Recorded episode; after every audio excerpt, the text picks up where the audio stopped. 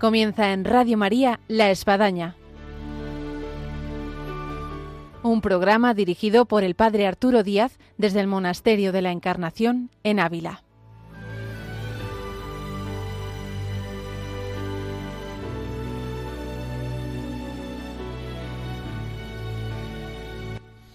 Hola, buenos días, bienvenidos a La Espadaña, les habla el Padre Arturo Díaz. Hoy estamos en la víspera de los Reyes Magos, es todo emoción en este tiempo navideño donde nos preparamos para esa gran llegada de sus majestades esta noche y nos traen regalos, pero hay un regalo que se ha anticipado y es el regalo del sacerdocio, el don del sacerdocio, de la vocación. Y esto hace que tengamos hoy con nosotros a un afortunado en ese regalo anticipado que es un neosacerdote, un recién ordenado sacerdote. Y con él vamos a hablar en este programa que suena Navidad en la Avenida de los Reyes Magos.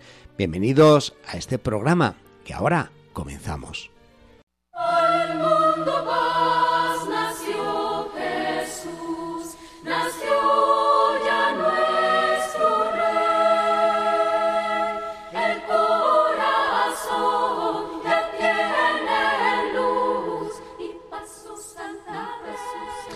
Hola, muy buenos días Andrés. Muy buenos días. El Señor le, premie y le bendiga por la invitación, Padre. Bueno, una invitación de Reyes Magos, porque estamos todos nerviosos, animadísimos, viendo a ver qué nos traen los Reyes Magos y aquí a Andrés la han traído ya por anticipado, una vocación sacerdotal. Una bendición. Eh, los Reyes para mí vinieron el 9 de julio. Este año han sido muy prematuros. Es que son magos. eso es verdad, eso es verdad. Claro, claro.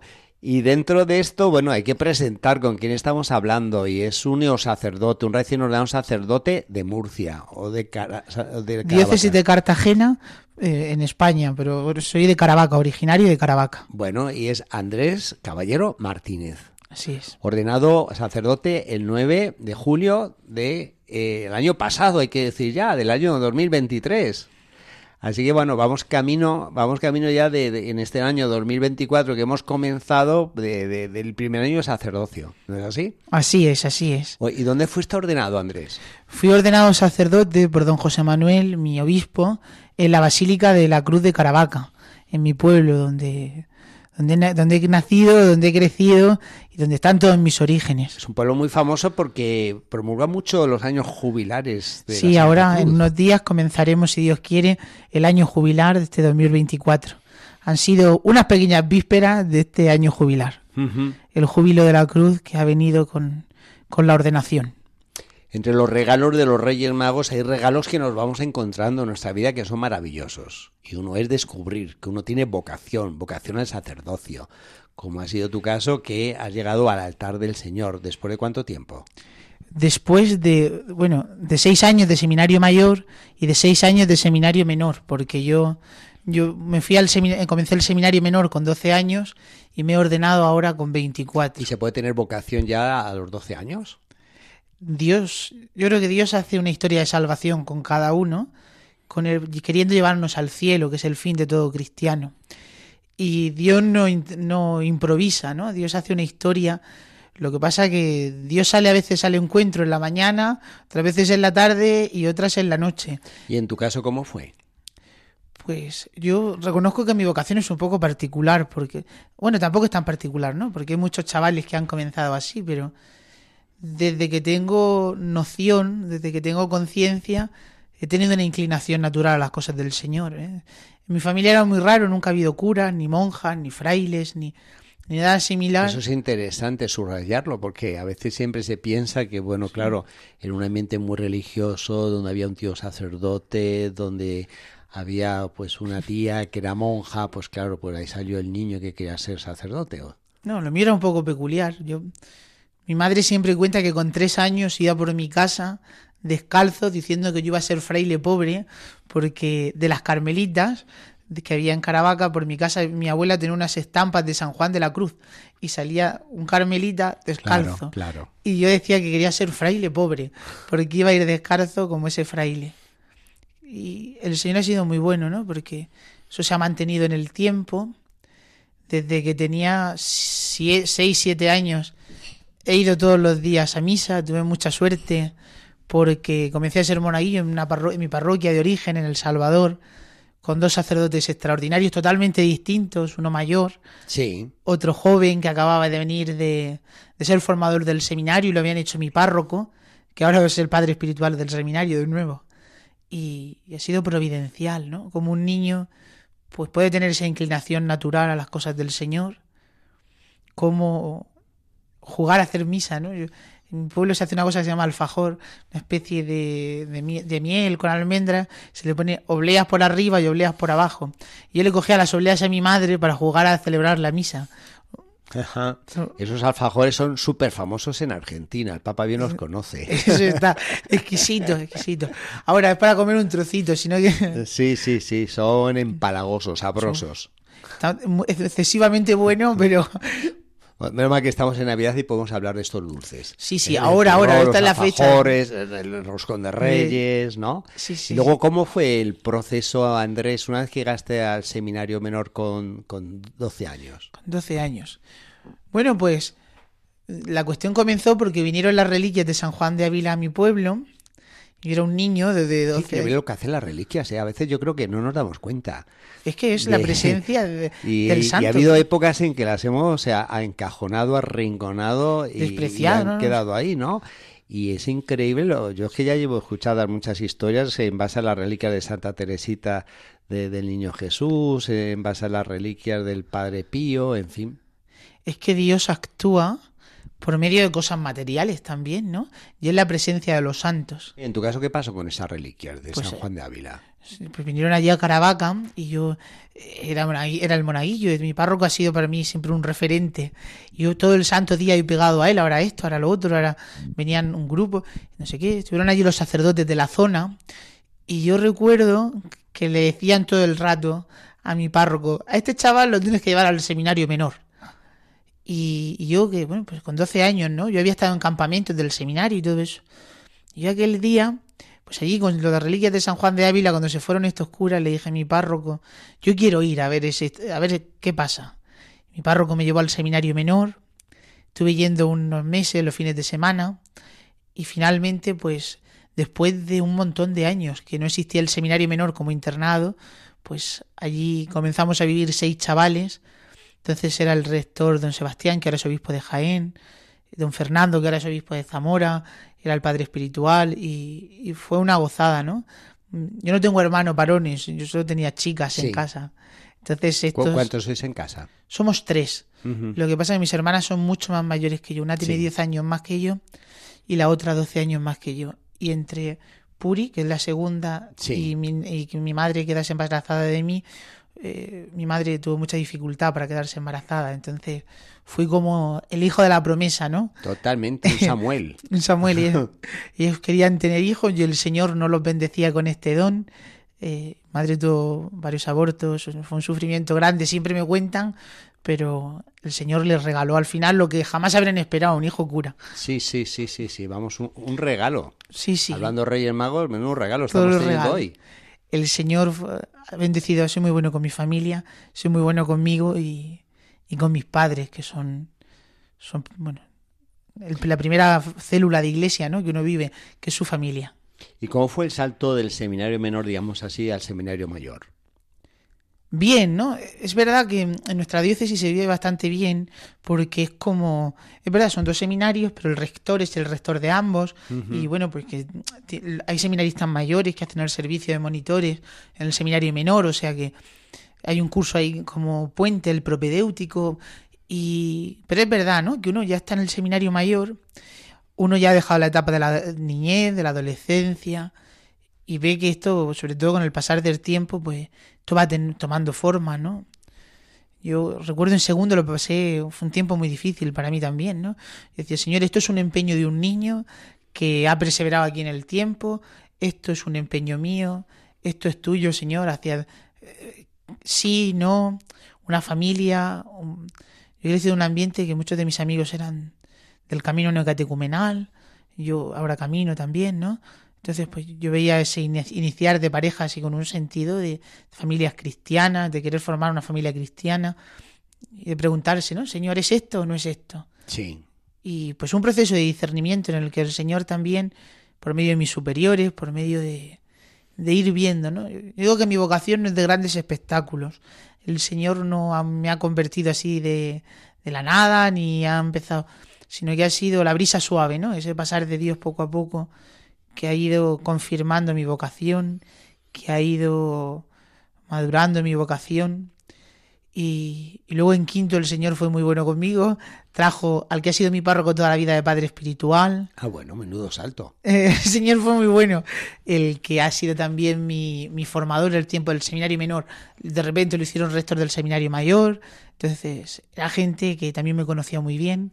Le decía al padre espiritual, padre, ahora que me voy a ordenar, si usted por cualquier cosa viese que no, dígamelo, ¿eh? Le decía, no seas estúpido, sé, sé fiel al Señor, que el Señor ha sido fiel contigo.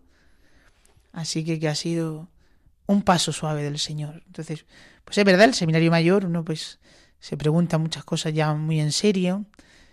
Y bueno, pues en esos pasos, ¿no? Que se van dando, allí tenemos una imagen de la Virgen con un corazón que desde el año 1911, en el primer curso del seminario mayor, nos consagramos a María. Sí. Entonces, pues desde ahí hasta la colitado, el lectorado, el admisio, y ya el año pasado la ordenación de diácono, bueno, ya hace dos años, ya estamos en 2024, eh, la ordenación de diácono y este año pasado, en julio, la ordenación de presbítero.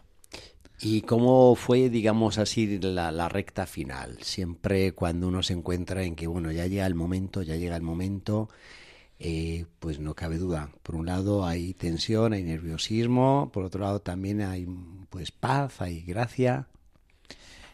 Señor me ha bendecido mucho porque yo el tiempo de diácono lo viví en Yecla. Entonces yo incluso ahora viéndolo con perspectiva, digo, Señor, qué dulce eres al hacer las cosas, ¿no?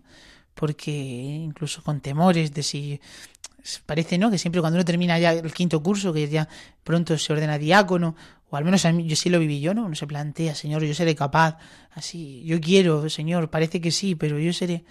Y me mandaron a Yecla de diácono, que es un pueblo que está allí en el, altiplano de, Murcia, que hace mucho frío, algo parecido aquí a lo de Ávila. Sí, sí suelen venir por aquí bastante de Yecla, son famosos unos que son ebanistas. Sí, sí, pues allí, allí están curtidos con el fresco.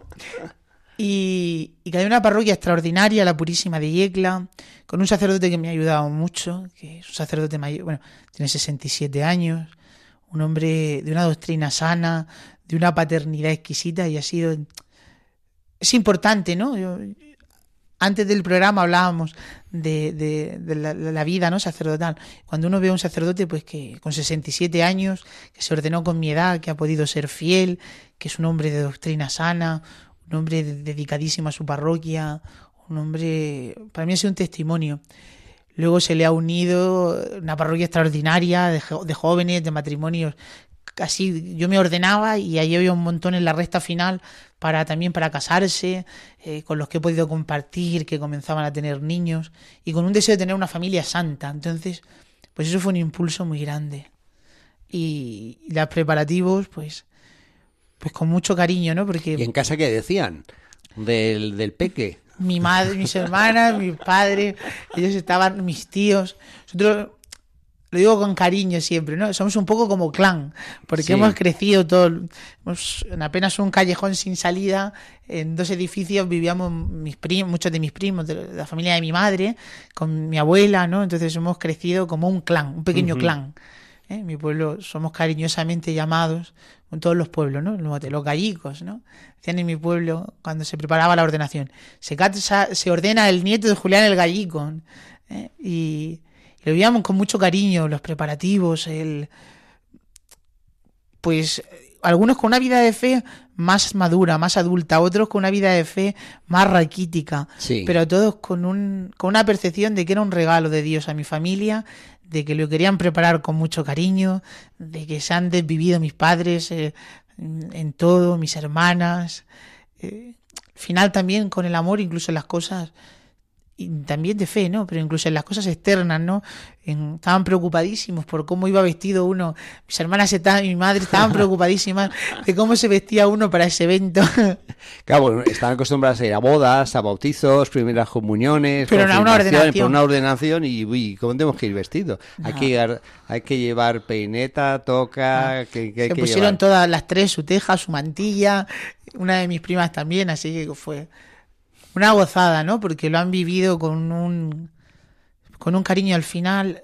Somos humanos, ¿no? Y necesitamos descubrir el amor de Dios también en los que tenemos cerca. Y, el, y el Señor, pues me ha bendecido mucho con eso. Una de las cosas que el Señor me ha regalado es saberme muy amado en mi familia y en esta abuela que decía, ¿no? Que es mi abuela pura, que ha sido también la mujer más religiosa de mi ambiente, en mi muy hermoso, gracias a Dios. hay un aspecto, Andrés, que claro, ahí no lo captan las fotos, ni los vídeos, ni el exterior, y es lo que uno vive por dentro. ¿Tú cómo lo viviste? El hecho de que arranca con el canto eco de entrada y salir de la sacristía por el pasillo central y llegar al altar. Yo he estado en el seminario 12 años, ¿no? Entre el seminario menor y el interno, el seminario mayor. Y esto de la ordenación parece que pasa el tiempo, pero siempre se ve lejos. Sí. Incluso, yo qué sé, a veces digo, señor, sería un poco estúpido, ¿no? Pero me ordené diácono, había que preparar cosas materiales, ¿no? Como, bueno, pues me regalaron un cáliz, mis tíos en la casulla, pero uno parece que, que, lo dice, señor, eso para eso todavía queda, ¿no? Y, y de repente un día, pues te levantas por la mañana el 9 de julio, el día antes has estado en la ordenación de tu compañero que ha estado todos los años del seminario contigo y, llega la hora, ¿no? Y, la gente te vistes, ¿no? Y te pones la sotana y, rezas y esa mañana yo rezaba y decía, Señor, pero, pero ha llegado de verdad. Yo mm, parezco estúpido, ¿no? Pero decía, Señor, ha llegado, es que es el día, Señor, es el día. y, y te revistes y te pones allí en la cola y, ves, ¿no? Y, ves que ese milagro que con el que has soñado desde que eras un niño, como ese pueblo de Israel, ¿no? Que Dios le había hecho una promesa y, llega un día que llegan a la tierra prometida. Yo, pues, después de 40 años dando vueltas por el desierto, pues ¿cómo serían aquellos, ¿no? Cuando viesen la tierra prometida. Pues algo así, muy nervioso, muy en la paz de que estaba haciendo lo que tenía que hacer, ¿no? De que esto era la voluntad de Dios el Señor lo había puesto hasta ahí y el Señor me había regalado esa paz en el corazón. Luego yo me acelero enseguida, entonces iba como una moto pasillo para allá, pasillo para acá, pero la certeza de que era lo, hasta donde Dios me había llevado. Por si algún oyente se ha incorporado a nuestro programa y ha enchufado radio y le ha salido Radio María o es habitual del programa La Espadaña, Estamos hablando con un neo sacerdote, un recién ordenado sacerdote de Caravaca, Murcia, con Andrés Caballero Martínez. Y estamos llegando al punto de que ya fuiste ordenado sacerdote este 9 de julio del año pasado, 2023. Así Ahora bien, eh, el día después, que sucede que uno dice, ya soy sacerdote y, celebras tus primeras misas en lugares pues eh, muy, muy íntimos, muy particulares, como puede ser pues yo me imagino tu, tu parroquia de origen, como puede ser el convento de las carmelitas o las monjas de toda la vida, como puede ser la capilla del colegio de uno, en fin, no sé, ¿cómo fuese tu recorrido de esas primeras misas? Yo esa noche, mis amigos de toda la vida, los de siempre, ¿no? Estos que han perseverado, como yo digo, de, del no puedo, no puedo, porque es muy difícil, ¿no? El seminario menor, tal, quedar y al final uno iba a su... Pues con estos amigos, cuando había terminado la ordenación, me dijeron, vamos a tomar un helado. Y cuando se me senté en la heladería, después de toda la ordenación, ya era tarde, cansado, ¿no? Porque... Y me miraba las manos y les decía, soy sacerdote. Digo, era una cosa... Digo, no puedo voy a actuar en la persona de Cristo. Puedo perdonar pecados, ¿no? Me miraba las manos y, y quizá el momento que más fue para mí sobrecogedor, fue ese momento, ¿no? De, de que aquel que ha sido mi párroco toda la vida, recién ordenado, ¿no? Apenas hacía tres cuartos de hora que era sacerdote, me dijo, padre, confiéseme. Entonces, pues, es una cosa muy impactante, ¿no? Al final también tiene que hacer uno una un, es- un aterrizar psicológico, ¿no? De soy Sí, sí, sacerdote. sí, sí, sí, no cabe duda. Y mi primera misa fue el día siguiente en mi parroquia, donde he crecido, una, prepararon todo. Y en ese pasillo donde uno ha corrido cuando es niño, donde Ha sido monaguillo. ha sido monaguillo, Ujú. decía la señora, dice, te hemos visto crecer en tu- a las por la altura del altar, al principio no se te veía, después se te veía un poquito. Pues algo así, ¿no? Bueno, tampoco he crecido mucho, porque alto no soy. Entonces, pero sobrecogedor, ¿no? Al día siguiente, ya con calma, solo con unos amigos del seminario y mis padres, celebrar la misa en la basílica, ¿no? De mi pueblo, en Caravaca. Después celebrar la misa, la primera misa en Yecla, donde había sido diácono, donde me he sentido tan querido. Luego, ¿Y cuál ha sido este recorrido sacerdotal? Bueno, he tenido una bendición. Antes de que empezara la guerra, este verano estuve en Tierra Santa. Ah, bueno, eso sí que es otro regalo de Reyes. Es un regalazo de Reyes. Y cuando apenas era sacerdote 10 días, celebré la Santa Misa en el Santo Sepulcro. Bueno, A las seis y media de la mañana teníamos el grupo, la- el- había una misa reservada, yo creía que iba a celebrar el párroco, pero me dijo, padre, no, no, celebre usted. Y habíamos, eh, pude celebrar eh, a- sobre la piedra, ¿no? Donde estuvo nuestro Señor. Había como una especie de, de altarillo Sí, encajado, sí, sí. todo muy estrecho, yo estoy gordito, entonces de- decía de broma, no me puedo mover. Pero, entonces, pero sobrecogedor, ¿no? Que el Señor me haya llevado a celebrar el santo sacrificio de la misa donde fue resucitada la vida, nuestra vida, y nuestra esperanza. Ha sido bellísimo. pues qué recorrido este. Ahora bien, hay jóvenes que están escuchando nuestro programa y que tienen sus inquietudes vocacionales, tienen sus miedos, tienen también eh, sus afirmaciones. Eh, ¿qué, qué mensaje vocacional puede dejar para todos aquellos que nos escuchan y se encuentran en esa situación de incerteza, de seguridad, de inquietud vocacional? Mira, yo, el señor obispo, el día de mi ordenación, me dijo que iba a ir de coadjutor a Torre Pacheco. Y estoy allí desde el 4 de septiembre. Para los que no somos de Murcia, ¿dó- ¿por dónde está? Torre Pacheco está muy- en el cerca del Mar Menor. Ah, Eh, bueno, campo de Cartagena a Mar. Menor. Sí. Estoy allí cerquita, cerquita de la playa. Con una humedad terrible. Pero es un pueblo eh, que hay muchos jóvenes en la parroquia. ¿no? Sí. Y yo de escucharlos he descubierto una cosa. Todos los jóvenes, como todos los, de- también esta generación, tienen sed de vida eterna, tienen sed de plenitud, tienen sed de algo que, que les sobrepase, de algo, decía el Papa Benedicto, ¿no? Nos dijo en aquella JMJ, eh, ese deseo de felicidad que tenéis, ese anhelo de algo más al que tenéis derecho, tiene un nombre, tiene un rostro y es nuestro Señor Jesucristo. Preguntarle qué quiere de vosotros. ¿no? Vivimos una sociedad que parece que tiene miedo a entregarse, ¿no? Pero al final quien no hay mayor sufrimiento que vivir sin amor. Y parece que todos tenemos miedo al amor, que el amor no es un sentimiento, sino entregar la vida en un lugar.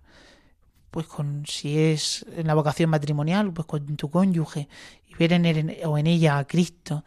Si es en el sacerdocio, que es la vocación más sublime a la que el hombre puede aspirar, ¿no? Hacer a Dios presente todos los días en el altar, perdonar los pecados, no tener miedo de nada, ¿no?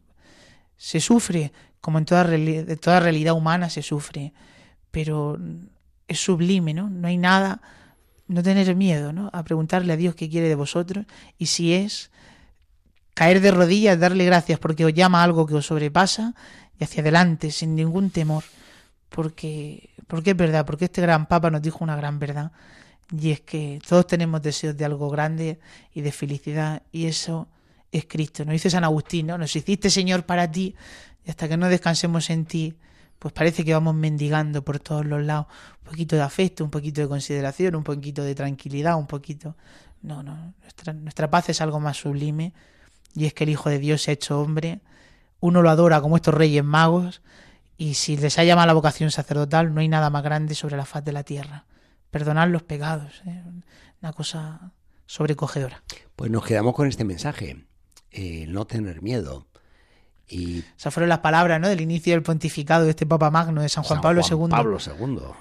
Usted que lo ordenó él. eh, Bueno, sí, sí, estamos, como dijo un compañero mío que también de ordenación sacerdotal de San Juan Pablo II ahí en Roma, somos reliquias vivientes. Si nos ordenó un santo, pues somos reliquias vivientes. Así que nos pellizcamos todos los días. Sí. Uy, me ordenó el Papa Sí, San. Juan Pablo II. Soy reliquia viviente. le toca una reliquia, le toca las manos, le da la mano a cuando nos hemos saludado, esas manos que fueron ungidas por Cristo por medio de este gran santo. ¿Cuál es tu destino ahora como sacerdote? Lo he dicho, Torre Pacheco, Torre Pacheco. Ah, sigues ahí entonces. Sí, sí, sí, ah, pensé que había sido, bueno, eh, inicialmente y a lo mejor te habían cambiado. Entonces, no, bueno, no, no, sí, sí, si alguien te quiere encontrar y más si va por ahí la manga, el Mar Menor, un lugar precioso. Si alguien quiere ir a veranear por ahí, Torre Pacheco, pues cerca, Torre ¿y la parroquia Pacheco. cómo se llama? Nuestra Señora del Rosario. Pues ahí, Nuestra Señora del Rosario. Podrá Para espantar al demonio, ¿no? Este gran Santo sacerdote, Andrés Caballero Martínez. Pues ha sido un gustazo, Andrés, poder conversar, compartir esta tu vocación, esta tu llegada al sacerdocio y lo que está suponiendo esta tu vivencia sacerdotal. Muchas felicidades y qué buen regalo que tan anticipado los Reyes Magos. Los Reyes Magos han sido extraordinariamente generosos. Bueno, ¿y tú qué esperas esta noche de los Reyes Magos?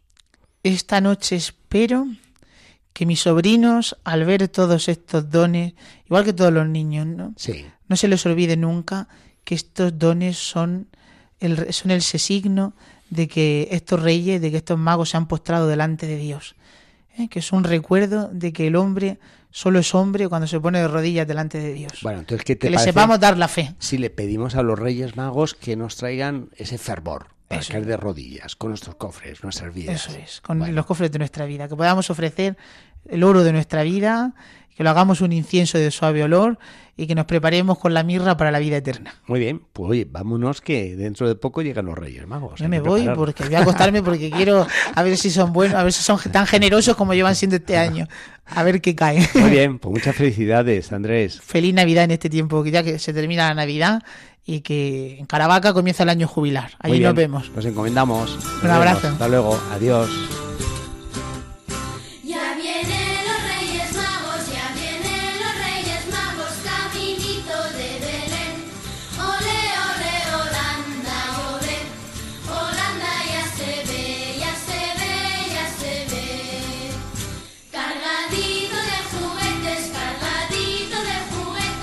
Llegamos así a nuestro programa final en esta víspera de los Reyes Magos, con este gran regalo de lo que son las vocaciones en la Iglesia y este relato vocacional de este neosacerdote de Caravaca, Murcia, de Andrés Caballero Martínez. Y qué decir a nuestros oyentes, que tengamos unos felices Reyes Magos que nos traigan, pues, las cosas que no se pueden comprar, que son los mejores regalos, estos regalos espirituales que llenan el alma. Así que que nos traigan abundancia de regalos espirituales. Hasta el próximo programa, Dios mediante, el próximo viernes y felices Reyes Magos.